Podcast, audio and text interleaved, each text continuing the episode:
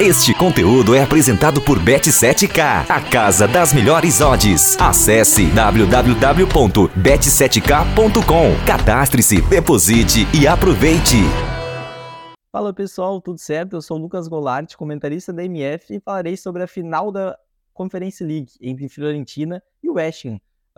Detalharei um pouco mais sobre o desempenho das, dos dois finalistas da competição. E começaremos pela Fiorentina. A Fiorentina que disputou 13 jogos, conquistou 9 vitórias, um empate e 3 derrotas. Nesses 13 jogos, a equipe marcou 36 gols na Conference League. É uma média de 2,58 gols por partida. Então já, já podemos ver a força ofensiva que é a, a equipe da, da Fiorentina demonstrou na Conference League. E a equipe sofreu 16 gols no decorrer da competição e conseguiu 4 clean sheets, a clean sheets é o momento que a equipe não sofre né, nenhum gol dentro de uma partida. Então, teve alguns jogos que a Fiorentina conseguiu manter o equilíbrio ofensivo e defensivo também. Dos 36 gols marcados pela Fiorentina na competição, 31 gols foram realizados dentro da área e os outros 4 gols foram de fora da área. Então, podemos ver a força, a eficiência que tem a Fiorentina quando consegue entrar no último terço do adversário. E aí tem o, o principal homem de ataque, né? O Arthur Cabral. Mas a Fiorentina ela disputou os playoffs para disputar a fase de grupos da competição. E aí conseguiu a, conquistar a sua classificação após ganhar no jogo de ida contra o Twentes por 2 a 1 e no jogo de volta ela conseguiu garantir o um empate.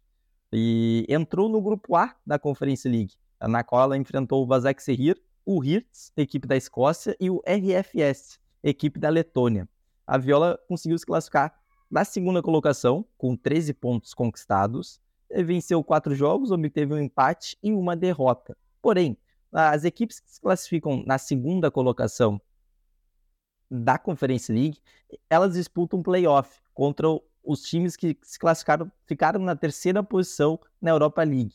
E nesse playoff, a Fiorentina disputou contra o Braga. E após disputar esse confronto contra o, Bla, contra o Braga, conseguiu conquistar duas vitórias no confronto, uh, e aí foi disputar as oitavas de final contra o Sivasspor, uma equipe da Turquia. E mais uma vez, né, a Fiorentina manteve seu retrospecto positivo, conquistou duas vitórias e aí conseguiu despachar a equipe turca. Então podemos ver a força da Fiorentina no mata-mata.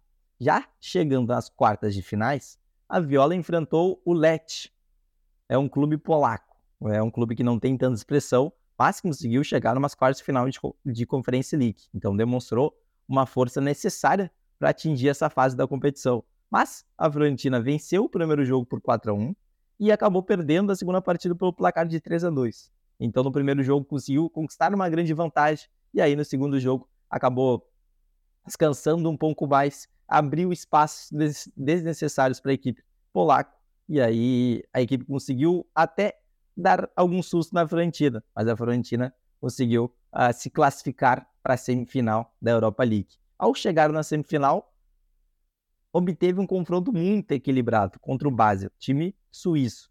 A Fiorentina acabou perdendo o primeiro jogo por 2 a 1 em casa, então já, já tinha demonstrado um pouco de preocupação nesse confronto. A gente sabe a tradição do Basel nessas competições tanto na, na Europa League como agora na Conference League. Então o Basel conseguiu demonstrar uma força bem interessante nesse primeiro jogo, mas no jogo de, de volta na Suíça, a Fiorentina conquistou um, um, resultado, um resultado histórico, uma vitória histórica. Por quê? Ganhou o jogo pelo placar de 3 a 1 fora de casa contra o Basel na Suíça.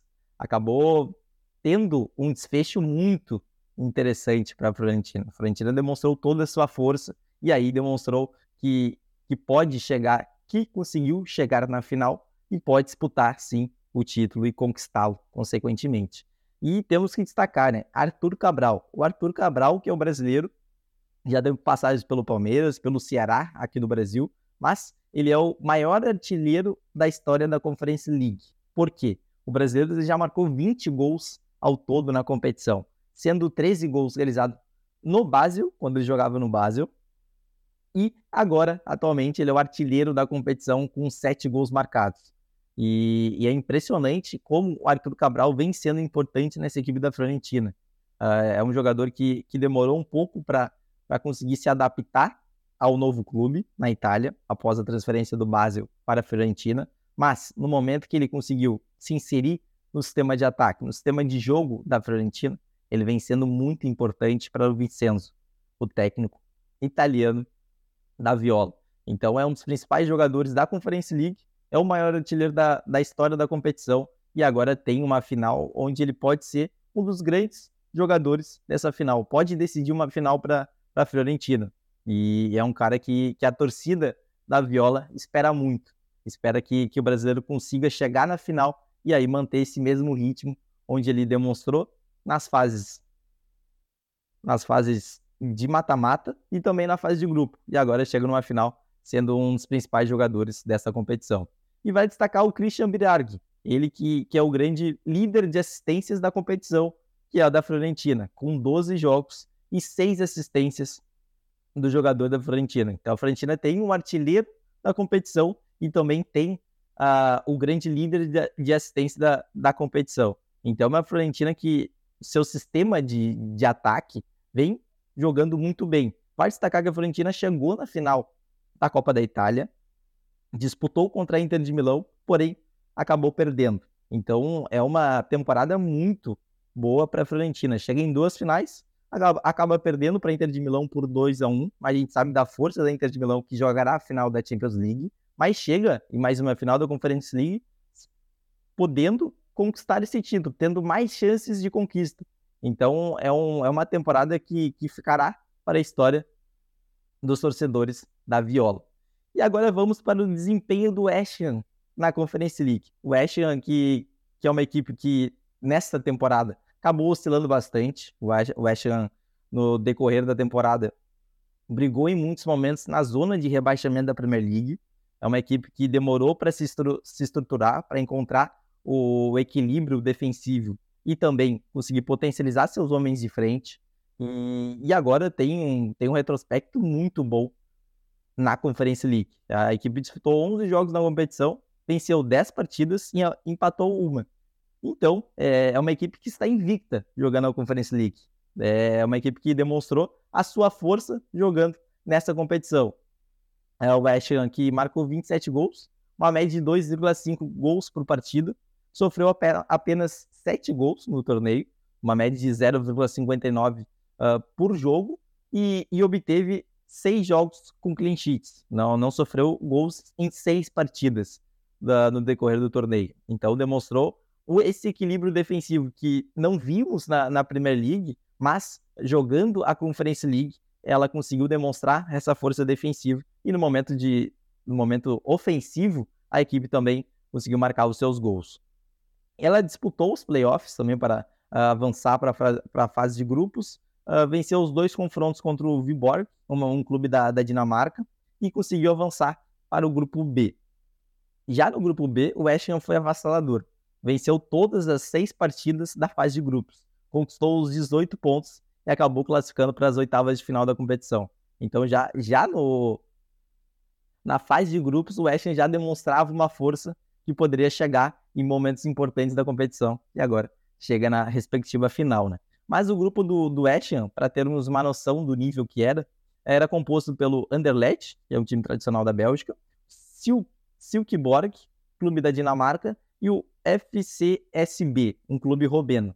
E no seu grupo, uh, o West conseguiu marcar 13 gols e sofreu apenas 4 gols.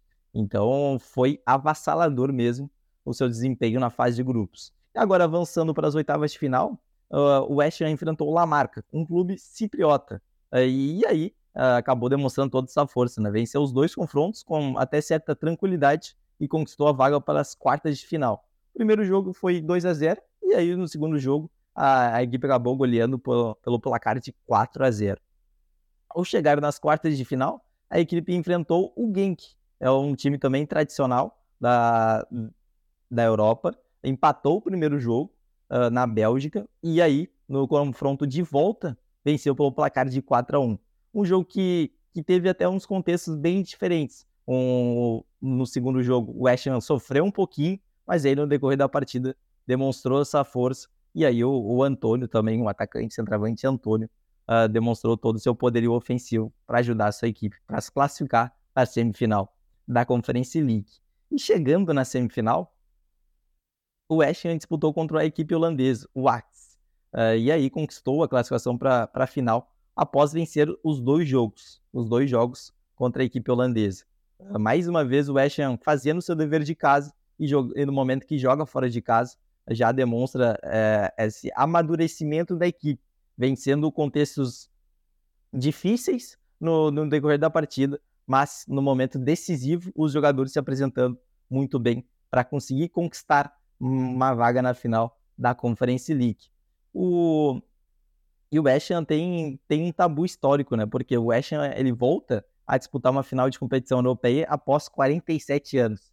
Então é, é algo muito emblemático para esse clube que, que é tão tradicional na Inglaterra, mas no momento que, que disputa competições europeias, acaba não tendo um desempenho tão bom como na Premier League. É um clube que fica ali de sexto até o décimo. Na, dificilmente a gente vai ver como nessa temporada o clube brigando por, por, por zona de rebaixamento. Então, uma, uma temporada que a Premier League não foi tão exitosa, mas na Conference League ela conseguiu disputar muito bem as partidas, ter um equilíbrio tanto defensivo como ofensivo, e aí foi avançando as fases e chega numa final importante para a sua história. O artilheiro, da competição, o artilheiro do, do West Ham na competição é o Antônio, com seis gols em oito jogos. Então o Antônio é o grande homem referência do ataque do West Ham. É uma equipe que tem o Bowen, um, um jogador que também tem muita qualidade, e tem o brasileiro, né, Lucas Paquetá. Uh, Lucas Paquetá, que, que é o líder de assistência da equipe na Conference League. Ele tem três passes para gols em dez jogos. E vai destacar o Lucas Paquetá, um jogador que que veio contratado do Lyon, onde estava fazendo uma, uma belíssima temporada. Jogador que estava demonstrando um entrosamento muito grande com o Bruno Guimarães, mas chegou num contexto diferente, a Premier League. E demorou um pouco também para se adaptar. Demorou para encontrar o seu espaço na equipe. Muitas vezes o David Moyes também não utilizava ele numa posição correta. E agora, no final, nessa finaleira de temporada, ele vem demonstrando toda a sua qualidade, demonstrando que, que é um jogador diferente vem sendo importante para o West Ham até ter conquistado uh, ter conquistado a fixação na Premier League e, e, chegar numa final da Conference League. Então, o Lucas Paquetá é um jogador importante e temos também destacar o Declan Rice. É um, é um volante, é um jogador que está sendo muito cobiçado pelo mercado europeu. Uh, já tem até notícias que o Bayern está de olho, o Chelsea. É um volante que dá essa consistência defensiva mas no momento que o West Ham tem a bola para propor, é um jogador muito importante. Ao lado também do Soucek, que também é outro jogador de meio campo, que tem a, fazem essa dobradinha, dá, essas, dá essa consistência defensiva necessária pro, pro West Ham, e quando tem, principalmente na bola aérea, o Soucek é um jogador que tem uma estatura bem alta, ele leva vantagem em muitos momentos. Então vai ser uma final muito interessante. Duas equipes que buscam essa, essa conquista. Vai destacar que a Conference League é a segunda final de sua história. Na temporada passada teve a final entre Roma e Feyenoord. A Roma le levantou o seu primeiro caneco na uh, em uma competição europeia, então já foi importantíssimo para a história da Roma. E agora, mais uma vez, em um confronto entre Fiorentina e, e West Ham. Duas equipes que, no cenário de Champions League e Europa League, não conseguem levar tanta vantagem assim. Mas na Conferência League, como são equipes mais equilibradas e, e até equipes que, que, como West Ham e Fiorentina, podem disputar taco a taco para chegar numa final, então eles acabaram demonstrando, tendo um olhar especial para essa competição e agora conseguem alcançar uma final de campeonato. Para mim, essa final vai, vai ser muito equilibrada. Duas equipes que, que têm bons times, que, é, estão muito bem treinadas, dois brasileiros que estão sendo importantes no contexto de suas equipes, tanto o Arthur Cabral na equipe do, da Fiorentina, como o Lucas Paquetá na equipe do Ham. Então, acredito que um, um, jogo muito equilibrado, um empate nos 90 minutos, e aí teremos disputa de pênalti. E, e acho que a Fiorentina poderá levar esse título na disputa de pênalti e coroar essa grande campanha que está fazendo na Conferência League.